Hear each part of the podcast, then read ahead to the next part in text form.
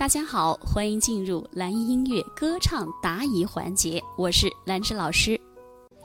云朵说：“老师，我唱歌哪怕是简单的儿歌，音还是也唱不准呢，听着伴奏也跟不上，而且歌词中每个字都咬得太重。”好，第一个你就不要咬那么重吧。新年好呀，新年好，你不要读成新年好呀，新年好，那就作了，那就不自然了。新年好呀，新年好呀，祝贺大家新年好。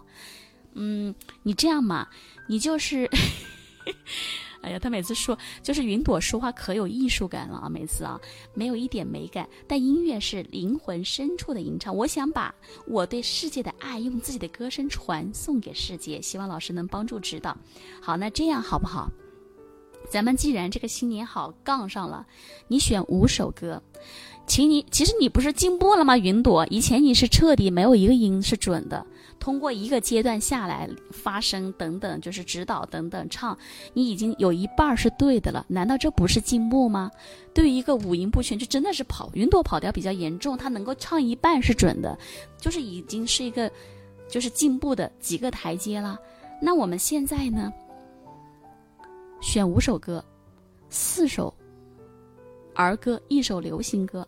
从把这几首歌都学会，我们从中间选一首你最有感觉的歌去练，好不好？比如说儿歌，你自己去选吧，越简单越好。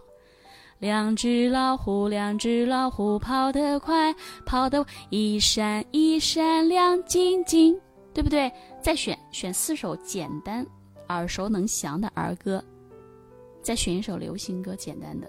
然后我们再老师再给你去评估，因为云朵他升级是老师的学员啊，再给你去单独评估，好吗？